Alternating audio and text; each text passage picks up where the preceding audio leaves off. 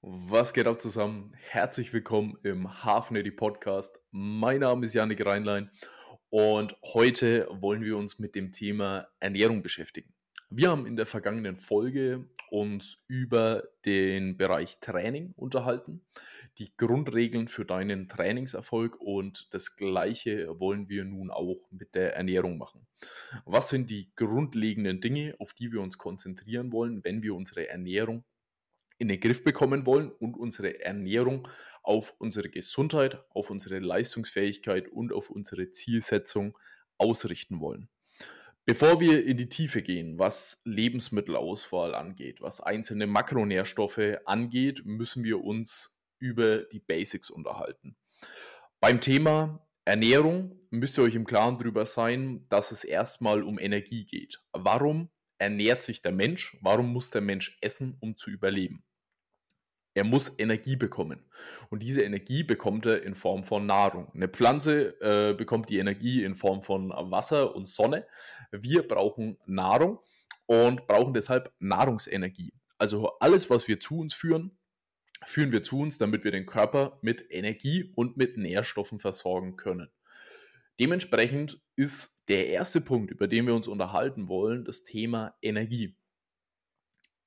Energie könnt ihr euch vorstellen wie ein Treibstoff. Also Kalorien sind der Treibstoff für uns, ähm, feuern den Körper an, sorgen dafür, dass wir uns bewegen können, sorgen dafür, dass wir uns anstrengen können, sorgen dafür, dass wir nicht unterkühlen und dass wir unsere Körpertemperatur halten können. Und ja, Kalorien sind unser Benzin, unser Treibstoff. Und jetzt wollen wir uns im Klaren darüber sein, ähm, was hat es mit dieser Kalorienmenge äh, auf sich und wie viele Kalorien benötigen wir denn? Ihr müsst euch so vorstellen. Jeder Mensch hat eine bestimmte Menge an Kalorien, die er tagtäglich benötigt. Stellt euch vor, ihr liegt einen Tag im Bett. Ein Tag, an dem ihr euch nicht bewegt, an dem ihr komplett ruht und keine Aktivität habt. Weder trainiert noch einen Spaziergang macht, sondern einfach nur liegen bleibt dann benötigt euer Körper trotzdem Energie, um euren, das, was ihr an Körpersubstanz habt, instand zu halten und aufrechtzuerhalten. Da haben wir euren Grundumsatz. Also die Menge an Kalorien, die ihr ohne tägliche Aktivität verbraucht. Da kommt dann natürlich noch oben drauf, was verbraucht ihr an Energie durch eure tägliche Bewegung, durch die Anstrengung eurer Hirnkapazität, durch euer gezieltes Training, mit dem ihr vielleicht gezielt Kalorien verbrennen möchtet und so weiter und so fort. Und so kommen wir dann auf eine Menge an Energie, die jeder Mensch täglich benötigt und verbraucht. Sagen wir jetzt mal in meinem Fall, sagen wir mal der äh, Einfachkeit halber, ich habe einen Kalorienverbrauch von 3000 Kilokalorien. Ich mache ein paar Schritte täglich, ich wiege um die 90 Kilogramm, ähm, ich mache vier bis fünfmal die Woche Sport und verbrennt dementsprechend durchschnittlich 3000 Kilokalorien am Tag. Jetzt ist es so, dass euer Körper ähm, nicht blöd ist und wenn mehr als auch wenn weniger Energie reinkommt, als der Körper benötigt, dann wird er Mechanismen haben, die diese Situationen abfangen können. Sagen wir jetzt mal, ihr führt weniger Kalorien zu, als ihr verbraucht. Also, ich habe einen Kalorienverbrauch von 3000 Kilokalorien und führe aber nur 2500 Kilokalorien täglich zu. Das heißt, wir haben ein Energiedefizit von 500 Kilokalorien, welches der Körper irgendwie ausgleichen muss. Und das macht er, indem er auf seine Energiespeicher zurückgreift, nämlich indem er Körperfett abbaut. Ähm, er spaltet also das Körperfett, was wir an unserem Körper haben, auf und nutzt diese gespeicherte Energie um den, ähm, das Defizit auszugleichen, welches ich über die Nahrung entstehen lasse. Gleiches macht er aber auch umgekehrt. Denn der Körper ist immer noch in der Eiszeit. Da müsst ihr euch im Klaren drüber sein. Unser Körper kommt aus der Steinzeit und die Zeit, die wir im Luxus leben, ist noch gar nicht so lang. Wenn ihr mal 100, 150, 200 Jahre zurückdenkt, dann waren da noch einige Hungerepisoden ähm, mit drin. Und darauf ist unser Körper ausgelegt. Unser Körper ist auf schlechte Zeiten ausgelegt und ist darauf ausgelegt, dass wir in diesen schlechten Zeiten überleben können. Ähm, dafür braucht er also Speicher. Und wenn wir über eine gewisse Periode mehr Energie zuführen, mehr Nahrungsenergie zuführen, als wir verbrauchen, also in meinem Fall 3000 Kilokalorien Verbrauch, und ich führe aber über eine längere Zeit 3500 Kilokalorien zu, dann habe ich 500 Kalorien, die ich an Überschuss habe, mit denen der Körper irgendwas anfangen möchte.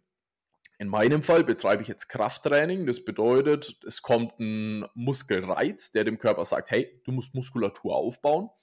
Ähm, wir werden hier einer Belastung ausgesetzt, die zu groß ist für uns. Deswegen müssen wir stärker werden, Muskulatur aufbauen. Das heißt, ein Teil dieses Kalorienüberschusses wird dafür verwendet, um Muskulatur aufzubauen. Aber ich werde nicht alles an dieser überschüssigen Energie für Muskelaufbau aufwenden können. Und das, was wir dann mehr haben an Energie, was nicht für Muskelaufbau und nicht für den täglichen Kalorienverbrauch benötigt wird, das muss der Körper irgendwo abspeichern. Denn der ist ja nicht blöd, er will für schlechte Zeiten vorbereitet sein. Und wir haben ein sehr gutes Speicherelement, nämlich Körperfett. Und so wird er diese überschüssigen Kalorien wird er in Form von Körperfett abspeichern, damit wir für schlechte Zeiten vorbereitet sind. Ein Kalorienüberschuss von 7000 Kilokalorien entspricht einem Kilogramm Körperfett. Sowohl in die eine Richtung als auch in die andere Richtung. Wenn ihr also einen Überschuss von 7000 Kalorien habt, die ihr nicht verbraucht, die ihr nicht für Muskelaufbau aufwendet, nicht für Aktivität aufwendet und so weiter, dann werdet ihr ein Kilogramm Körperfett aufbauen. Genauso umgekehrt, um ein Kilogramm Körperfett aufzubauen, braucht ihr ein Kaloriendefizit von 7000 Kilokalorien. So simpel ist das Ganze. Mm, unsere Kalorienmenge wollen wir natürlich erstmal darauf ausrichten, was unser Ziel ist. Möchte jemand Muskulatur aufbauen, dann müsste diese Person sicherstellen, dass sie in einem Kalorienüberschuss ist, um optimal Muskulatur aufzubauen. Gleiches umgekehrt, möchte jemand Körperfett, Körpergewicht verlieren, dann braucht diese Person ein Kaloriendefizit, muss also die Kalorienmenge dementsprechend darauf anpassen. Es gibt ja mittlerweile diverse Tools, wie der Kalorienverbrauch getrackt werden kann, getrackt werden soll. Und ich verstehe das Ganze voll und ganz, dass man sich da gerne auf Technik verlassen möchte. Ich war selbst an dem Punkt mit 18, 19, 20, habe ich mir nichts sehnlicher gewünscht, als exakt zu wissen, was ich täglich verbrauche damit ich dementsprechend meine Kalorienmenge darauf ausrichten kann. Denn ich wollte nicht übermäßig fett werden ähm, durch einen zu hohen Kalorienüberschuss. Ich wollte aber auch nicht zu wenig essen. Deswegen profitiert man schon davon, wenn man weiß, wo der tägliche Kalorienverbrauch liegt. Da muss ich euch aber leider enttäuschen.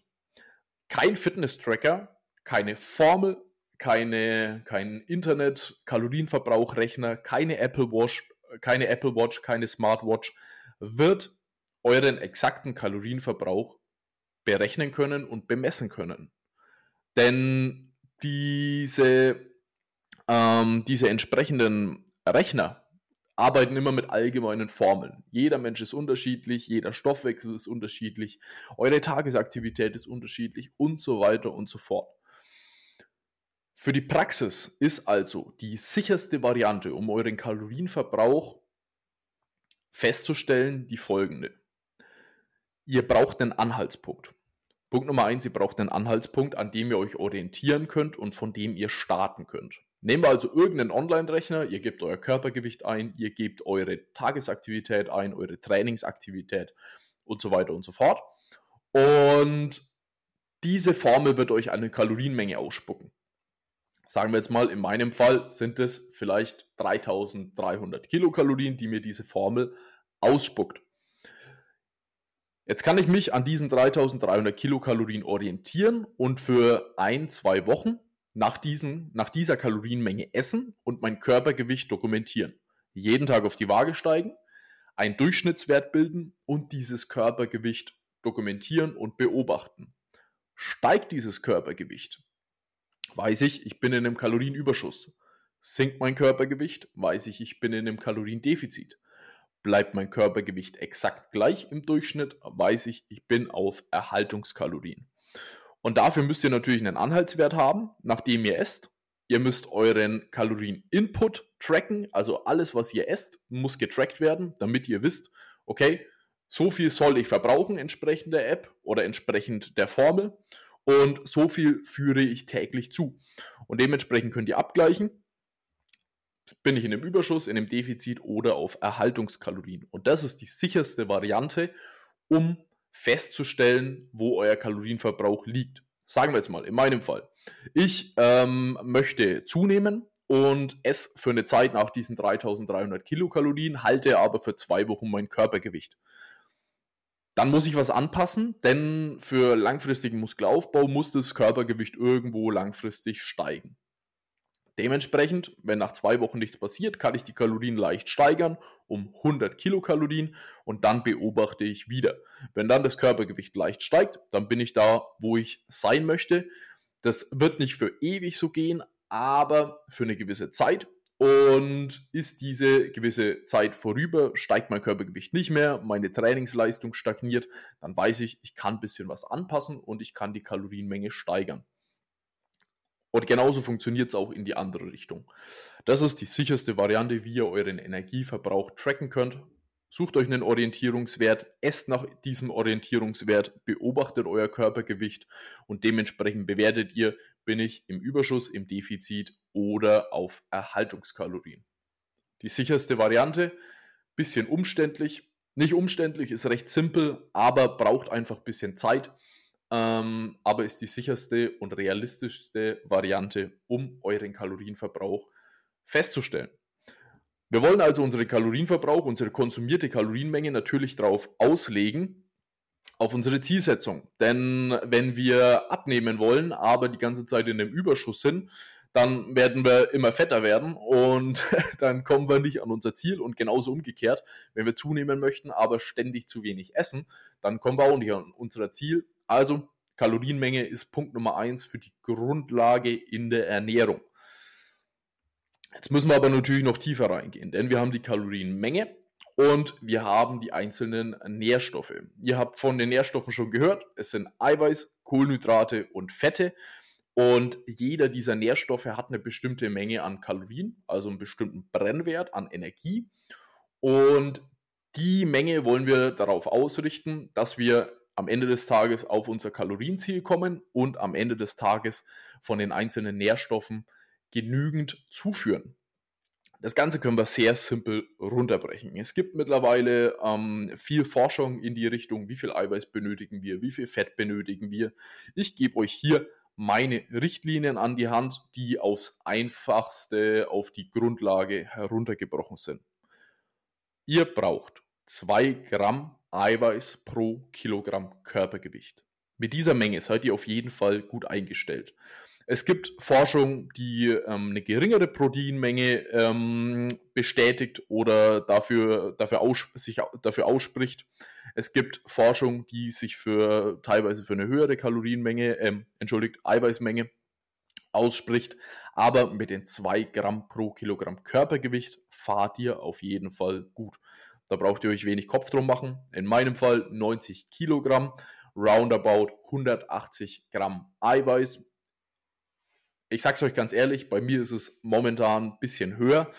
Mit dem Hintergrund, Eiweiß sättigt sehr gut. Ich konzentriere mich gerne aufs Eiweiß. Ich habe in den letzten paar Jahren eine eiweißreiche Ernährung gefestigt und habe meistens auf 250 Gramm Eiweiß abgezielt, was roundabout 2,5 Gramm pro Kilogramm Körpergewicht entspricht. Und ich sage euch ganz ehrlich, das braucht es nicht unbedingt.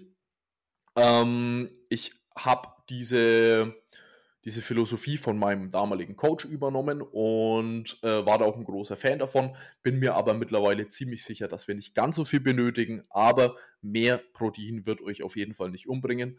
Es gibt auch hier keine Forschung, die irgendwie aussagt, dass zu viel Eiweiß euch schaden wird. Es gibt nur einfach einen Punkt, an dem nicht mehr Sinn macht. Also mehr als 250 Gramm für einen 90, 100 Kilo Athleten macht in keinem Fall mehr Sinn. Hm, tendenziell eher weniger. Denn ihr müsst euch im Klaren darüber sein, mehr Eiweiß bedeutet automatisch auch, dass ihr weniger Fett zuführen könnt und weniger Kohlenhydrate zuführen könnt. Und irgendwann wird der Punkt kommen, an dem ihr mehr von Kohlenhydraten profitiert, mehr von Fetten profitiert, auch gerade in einer äh, Diät, wobei eine Diät wieder für ähm, die Sättigung und auch der Muskelschutz für mehr Eiweiß sprechen. Aber mit den 2 Gramm pro Kilogramm Körpergewicht fahrt ihr auf jeden Fall gut. Kommen wir zu den Fetten. Bei den Fetten würde ich mich zwischen 0,7 Gramm bis 1 Gramm pro Kilogramm Körpergewicht orientieren. Kann auch ein bisschen über 1 Gramm sein, sagen wir mal 0,7 bis 1,2 Gramm Fett pro Kilogramm Körpergewicht. 0,7 Gramm, tendenziell eher in der Diät, weil man da einfach doch ganz gut Energie einsparen kann, wenn man ein paar Fette weniger zuführt. Oder im Aufbau, wenn man Probleme hat, Kohlenhydrate reinzubekommen, dann können auch ein paar Gramm Fett mehr gut funktionieren. Das Eiweiß um nochmal auf die, den Grund oder die äh, Aufgabe der entsprechenden Nährstoffe einzugehen. Das Eiweiß ist dafür da, dass ihr euch gut regenerieren könnt, dass Muskelschäden gut repariert werden können, dass ihr Muskulatur aufbaut und so weiter und so fort. Und hat natürlich den Vorteil, dass es gut sättigt. Ähm, bei den Fetten ist es so, Fette sind zu einem großen Teil für unsere Hormonproduktion verantwortlich. Wir brauchen die Grundlage der Fette um daraus Hormone herstellen zu können und für einen sauberen Hormonspiegel zu sorgen. Gerade in der Diät ist es sehr ähm, wichtig, dass ihr ausreichend Fett zuführt. Also ihr wollt nicht mit 20, 30 Gramm Fett äh, insgesamt herumrennen, weil da langfristig eure Hormone drunter leiden werden. Ich bin mir auch ziemlich sicher, dass bei meiner letzten Wettkampfvorbereitung der Hormonspiegel bisschen in Mitleidenschaft gezogen wurde aufgrund von zu wenig Fett. Ähm, dementsprechend schaut drauf, dass ihr da lieber ein bisschen Energie in Form von Kohlenhydraten einspart in einer Diätphase. Und in der Aufbauphase können die Fette hilfreich sein, um nicht ganz so viel Kohlenhydrate zuzuführen. Warum? Fett ist deutlich energiereicher als Eiweiß und Kohlenhydrate. Ein Gramm Fett hat 9,1 Kilokalorien. 1 Gramm Eiweiß und 1 Gramm Kohlenhydrate haben jeweils 4,3 Kilokalorien. Dementsprechend 1 Gramm Fett hat die doppelte Energiemenge wie 1 Gramm Kohlenhydrate oder Eiweiß. Und deswegen seht ihr da, in der Diät macht Sinn, ein paar, ein paar Fette einzusparen, weil man einfach leicht Kalorien einsparen kann. Und im Aufbau kann es Sinn machen, ein paar Fette mehr zu ergänzen, weil das einfach eine simple Möglichkeit ist, um Kalorien zuzuführen. Also wenn wir mal ein Beispiel dafür nehmen, 10 Gramm Olivenöl entspricht, entsprechen 90 Kilokalorien. Um auf diese Menge in Form von, diese Menge an Kalorien in Form von Kohlenhydraten zu kommen, bräuchtet ihr roundabout bisschen was über 20 Gramm Kohlenhydrate, was ungefähr einem Apfel entspricht. Also ein Apfel ein großer Apfel ähm, versus 10 Milliliter Olivenöl, dann merkt ihr ziemlich schnell, okay, Olivenöl oder Öl oder Nüsse habe ich ziemlich schnell ergänzt. Wer also Probleme hat, auf seine Kalorien zu kommen, ruhig ein bisschen mehr mit Fetten arbeiten, nicht davor zurückschrecken. Alright, wir haben eine bestimmte Kalorienmenge durch das Eiweiß gedeckt. Sagen wir mal, in meinem Fall, wir haben 180 Gramm Eiweiß. Dann bin ich gerade im Aufbau, deswegen orientieren wir uns am oberen Ende, was die Fette angeht. Ein 1,2 Gramm pro Kilogramm Körpergewicht an Fetten. Dementsprechend 90 bis 100 Gramm Fett täglich. Und dann können wir die übrige Kalorienmenge mit Kohlenhydraten auffüllen. Sowohl im Aufbau als auch in der Diät macht Sinn, die Kohlenhydrate als die Variable zu nehmen, mit der wir die Kalorienmenge bestimmen. Möchte ich in ein Kaloriendefizit kommen, dann schraube ich erstmal die Kohlenhydrate nach unten, um ins Defizit zu kommen. Möchte ich in den Kalorienüberschuss kommen, dann schraube ich erstmal die Kohlenhydrate nach oben, um in den Kalorienüberschuss zu kommen. So simpel ist das Ganze. Wir haben also die Kalorienmenge und wir haben die Nährstoffmenge. Um, ähm, auf einen Nährstoff möchte ich noch besonders eingehen. Das ist zwar kein verdaulicher Nährstoff, aber ein sehr wichtiger Nährstoff, nämlich Ballaststoffe. Ballaststoffe sind unverdauliche Nahrungsbestandteile. Da gibt es wasserlösliche und wasserunlösliche, aber für euch hilft jetzt erstmal der allgemeine Faktor, wir brauchen Ballaststoffe. Ballaststoffe haben viele, viele gesundheitliche Vorteile. Sie dienen als Nährstoffe für eure Darmflora, für eure Darmbakterien, sorgen also für ein gesundes Milieu in eurem Darmbereich. Sie sind gut für eure Darmschleimhaut. Sie saugen sich mit Wasser voll und sorgen für einen voluminösen Stuhl, was letztendlich euer Ziel ist. Euer Ziel ist es, eine gesund kurze Aufenthaltszeit eures Stuhls in eurem Darm zu haben. Ähm, ja, hier geht es mal ums Kacken. Ähm, aber ist, verdammt, ist ein verdammt wichtiges Thema. Dementsprechend können wir hier ruhig drauf eingehen. Ähm, ich hoffe, ich hoffe, dass äh, ihr behandelt das Thema mit der, der nötigen Ernsthaftigkeit. Ist ein verdammt wichtiges Thema und gerade in Bezug auf eure Gesundheit ein verdammt, verdammt wichtiges Thema. Ähm, also gut. Wir können durch Ballaststoffe die Nährstoffaufnahme verbessern können also dafür sorgen, dass Vitamine, Eiweiß, Kohlenhydrate und so weiter besser aufgenommen werden. Wir können unseren Blutzuckerspiegel regulieren.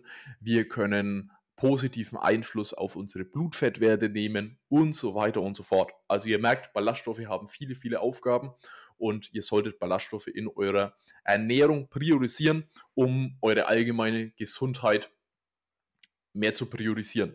Wie viel Ballaststoffe benötigt ihr? Ihr braucht zwischen 10 und 15 Gramm Ballaststoffe pro 1000 Kilokalorien, die ihr konsumiert. Also in meinem Fall, wir rechnen wieder mit den 3000, sagen wir mal ein bisschen was drüber, 3300 Kilokalorien. Wenn ich also zwischen 45 und 50 Gramm Ballaststoffe täglich esse, dann bin ich am oberen Ende und dann kann ich mich da gut ähm, versorgen mit den Ballaststoffen. Mm, man muss ehrlich sagen, umso geringer die Kalorien werden, umso äh, herausfordernder wird es, die Ballaststoffe zu decken. Aber ähm, das führt euch automatisch zu einem Punkt, wenn ihr nämlich Kalorien einsparen müsst, in einem Kaloriendefizit seid und dennoch satt werden möchtet, dann müsst ihr auf volumenreiche Lebensmittel zurückgreifen, wie zum Beispiel, Beispiel Gemüse. Und Gemüse ist eine gute Ballaststoffquelle, dementsprechend könnt ihr da zwei Fliegen mit einer Klappe schlagen. Ihr könnt euch sättigen, ihr könnt satt werden und ihr deckt eure Ballaststoff, euren Ballaststoffbedarf. Ähm, Lebensmittel, die ihr essen könnt, um euren Ballaststoffbedarf zu decken, sind Vollkornprodukte wie Haferflocken, gut, gutes, qualitativ hochwertiges Vollkornbrot. Ihr könnt Gemüse essen, ihr könnt Obst essen, ihr könnt Hülsenfrüchte essen, ihr könnt Flohsamenschalen essen und so weiter und so fort. Also ihr merkt schon, alles, was eine Schale hat, ähm, ist in der Regel relativ ballaststoffreich, auch Kartoffeln. Und äh, wenn ihr da mal überprüft, wie so der Ballaststoffgehalt dieser Lebensmittel ist, dann bekommt ihr da schnell ein Gefühl dafür, wie viel ihr davon täglich benötigt. Und das ist zum Beispiel auch so eine, eine Basis, an der ich mich gern konzentriere, äh, auf die ich mich gern konzentriere. Ich persönlich schaue darauf, dass ich eine Haferflockenmahlzeit am Tag mit drin habe. Ich schaue darauf, dass ich jeden Tag bis jeden zweiten Tag eine Portion Hülsenfrüchte mit drin habe. Und dann könnt ihr da schon eine gute Basis legen. Gemüse sowieso jeden Tag zwischen 400 und 600 Gramm und dann habt ihr in der Regel eure Ballaststoffbedarf gedeckt. Aber trackt einfach mal durch, sucht euch eine Tracking-App, die auch den Ballaststoffgehalt trackt und dann könnt ihr euch da gut dran orientieren und bekommt schnell ein Bild davon, wie viel und was ihr essen solltet, um den Ballaststoffgehalt zu decken. Punkt. So, wir haben die Kalorienmenge abgedeckt. Wir haben die Nährstoffe abgedeckt. Jetzt wollen wir zur Lebensmittelauswahl kommen. Was sind so die Basics, was die Lebensmittelauswahl angeht? Einer der grundlegendsten Faktoren, den ich euch an die Hand geben möchte, ist der der 80-20-Regel. 80% eurer täglichen Kalorien solltet ihr in Form von unverarbeiteten Lebensmitteln zuführen. Was sind unverarbeitete Lebensmittel? Lebensmittel, die möglichst wenige Verarbeitungsschritte durchlaufen haben und teilweise auch, die eine kurze Zutatenliste haben. Sagen wir jetzt also mal. Eine Avocado ist naturbelassen. Haferflocken sind lediglich gewalzt, also haben nur einen Verarbeitungsschritt durchlaufen. Kartoffeln haben in der Regel keinen Verarbeitungsschritt durchlaufen. Mm, Quark schon ein bisschen mehr. Da wurde von Milch ein Einverarbeitungsschritt eingeleitet, um dann den Quark am Ende rauszubekommen, aber ist auch noch ziemlich unverarbeitet. Fleisch, Fisch, Eier, alles ziemlich unverarbeitet. Hülsenfrüchte sind, wenn ihr sie aus der Konserve nutzt, ähm, zwar von der Schale befreit und gekocht, beziehungsweise wurden Quellen gelassen und wurden dann gekocht, aber auch wieder wenig Verarbeitungsschritte durchlaufen. Im Gegensatz dazu nehmen wir ein Beispiel ein Toast. Beim Toast wurde das Mehl gemahlen, das Mehl gefiltert, dann kombiniert mit Zucker, Backpulver, sonstigen Zusatzstoffen und so weiter, wurde dann gebacken und so weiter und so fort. Also hier als die zum Vergleich, was sind unverarbeitete Lebensmittel, was sind verarbeitete Lebensmittel. Also 80% eurer täglichen Kalorien sollten aus unverarbeiteten Lebensmitteln stammen. Ich persönlich tendiere dann fast eher dazu, 90% der täglichen Kalorien aus unverarbeiteten Lebensmitteln zu bekommen, aber ihr fahrt mit 80% auch verdammt, verdammt gut.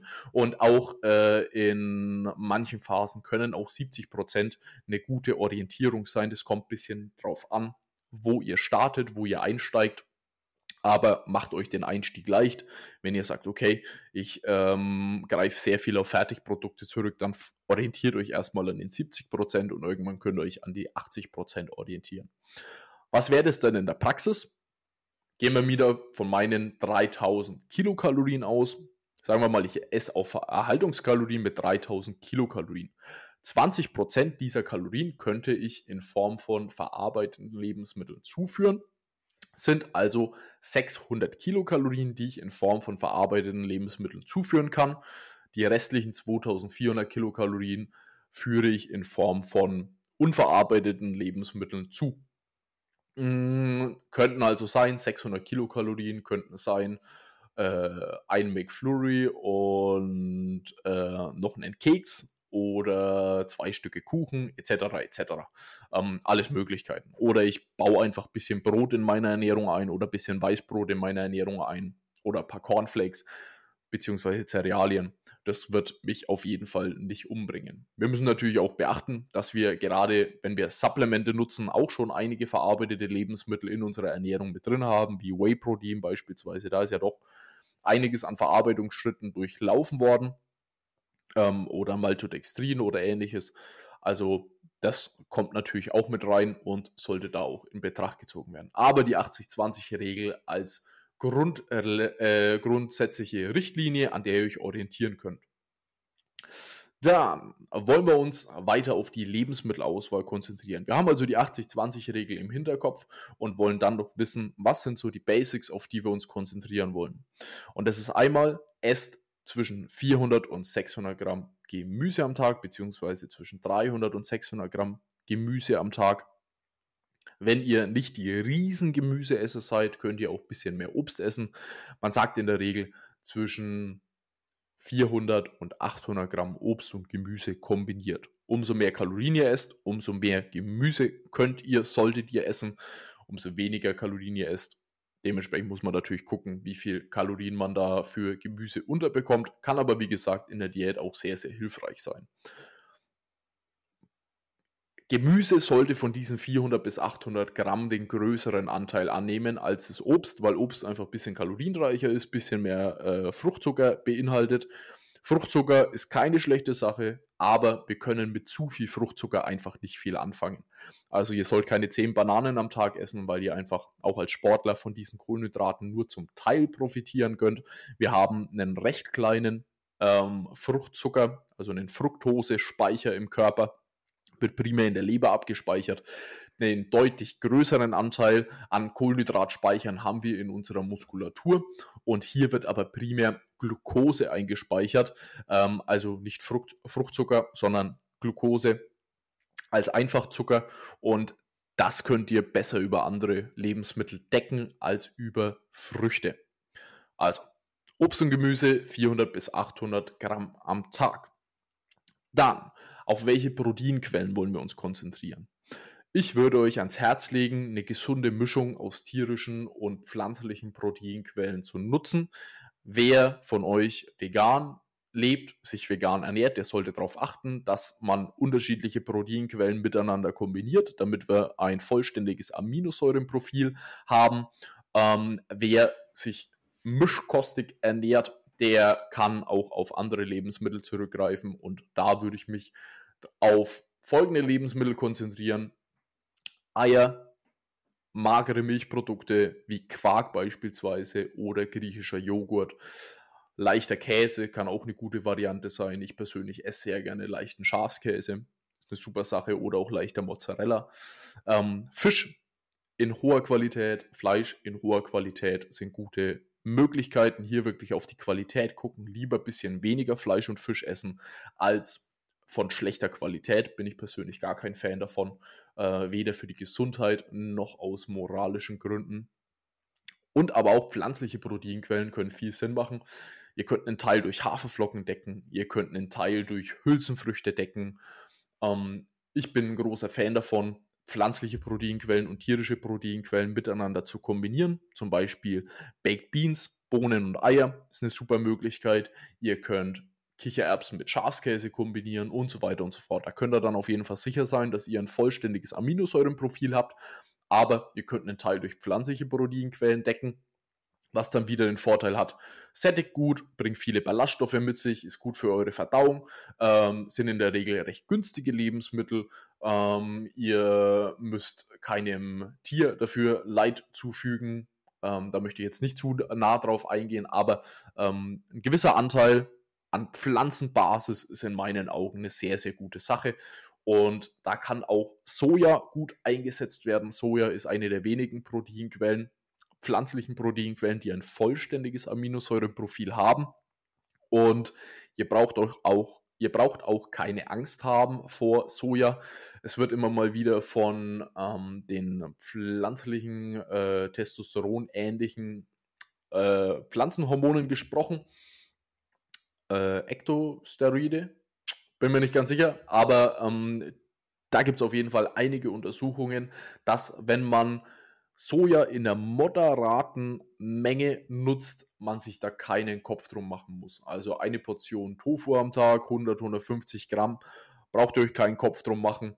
Ähm, oder auch Sojageschnetzeltes 100 Gramm, 150 Gramm am Tag, braucht euch keinen Kopf drum machen. Gibt ein paar Extrembeispiele, die ähm, in Studien, da in Einzelstudien gesundheitliche Folgen, äh, Folgeschäden davon getragen haben. Also es gab äh, eine Story, da wurde eine, sind einem Mann Brüste gewachsen, ähm, was sonst häufig äh, mal in der Pubertät passiert, wenn der Hormonhaushalt ein bisschen durcheinander kommt oder auch beim Missbrauch von Steroiden ähm, aufkommt, wenn, da nicht, ähm, wenn man da nicht gut aufpasst. In dem Fall ist es durch Sojaprodukte entstanden, aber dann hat sich herausgestellt, dass dieser Mann wirklich vier bis fünf Liter Sojamilch am Tag trinkt. Also da solltet ihr vielleicht aufpassen, wenn ihr so viel Soja konsumiert am Tag. Solltet ihr nicht so viel konsumieren, braucht ihr euch da keinen Kopf drum machen. Dementsprechend auch Soja, eine gute Proteinquelle, benutze ich gerne. Ich schaue lediglich darauf, dass ich sie zu einem Teil verwende und nicht in zu großen Mengen. Machen wir weiter mit Whey. Ähm, auch Whey ist eine super Proteinquelle, sehr hochwertiges Protein, vom Körper gut verfügbar, ähm, ist eine günstige Proteinquelle ähm, und eine schnell verfügbare Proteinquelle, lässt sich gut einarbeiten. Ich bin großer Fan davon, ich setze das Ganze gerne in meiner Ernährung ein. Dementsprechend würde ich Whey als reguläres Lebensmittel behandeln. Ihr solltet es nicht als einzige Proteinquelle nutzen, aber ihr könnt es auf jeden Fall als Proteinquelle heranziehen. Ist ein hochwertiges Protein. Wenn ihr auf eine gute Qualität setzt, dann werdet ihr da auf jeden Fall ähm, keine Nachteile haben, wenn ihr einen Teil eures Eiweißes durch Proteinpulver deckt. Machen wir weiter mit den Kohlenhydratquellen. Bei Kohlenhydratquellen solltet ihr primär darauf gucken, dass ihr den Großteil durch langkettige Kohlenhydrate deckt. Was sind langkettige Kohlenhydrate? Ähm, alle Kohlenhydrate bestehen aus Einfachzucker. Könnt ihr euch wie eine Kette vorstellen. Ähm, nehmen wir Traubenzucker, besteht aus einer Kette, weil es ein Einfachzucker ist umso länger die Kette wird, umso langkettiger das Kohlenhydrat. Also wenn wir Einfachzucker auf der einen Seite haben, dann könnten wir, also Einfachzucker in Form von Dextrose, dann könnten wir auf der anderen Seite, könnten wir zum Beispiel Kartoffeln haben. Bei Kartoffeln ist ein sehr langkettiges Protein, euer Körper muss deutlich mehr mit diesem ähm, Kohlenhydrat anstellen, damit am Ende Einfachzucker daraus gewonnen wird. Denn den Einfachzucker braucht der Körper dann am Ende, um das Ganze in Form von Muskelglykogen im Muskel einzuspeichern. Ähm, der Unterschied ist lediglich der, beim Einfachzucker muss euer Körper nichts dafür tun, kann direkt eingespeichert werden, sorgt für einen schnelleren Anstieg des Blutzuckerspiegels beim langkettigen Kohlenhydrat muss euer Körper schon deutlich mehr damit anstellen, muss da erstmal einige Verarbeitungsschritte durchlaufen, was dafür sorgt, dass euer Blutzuckerspiegel langsamer ansteigt und auch die Verdauung länger anhält. Längere Verdauungszeit braucht in, äh, bedeutet in der Regel auch gleichzeitig eine höhere Sättigung und einen höheren Sättigungswert. Genau. Dementsprechend konzentriert euch primär auf langkettige Kohlenhydrate, konzentriert euch auf Reis, auf braunen Reis, auf Haferflocken, auf Kartoffeln, auf Nudeln, Vollkornnudeln, auf Hülsenfrüchte, ähm, auf Vollkornbrot. Auch Vollkornbrot kann genutzt werden oder auch mal kein Vollkornbrot. Wichtig beim Brot ist in meinen Augen, dass man es in einer hohen Qualität nutzt. Ähm, jetzt kein Supermarktbrot, weil der einfach das Brot nicht die nötige Backzeit und die nötige Ruhezeit vom Teig bekommt. Da kann es zu Verdauungsbeschwerden führen. Aber wenn ihr da auf eine gute Qualität setzt, dann kann man getrost auch immer mal wieder Brot einsetzen. Mais, Cornflakes, äh, Quinoa, Couscous etc. etc. Alles Möglichkeiten, die ihr als Kohlenhydratquellen heranziehen könnt. Aber Fokus würde ich auf jeden Fall auf die langkettigen Kohlenhydrate legen und den Zucker dann zu einem kleineren Anteil nutzen.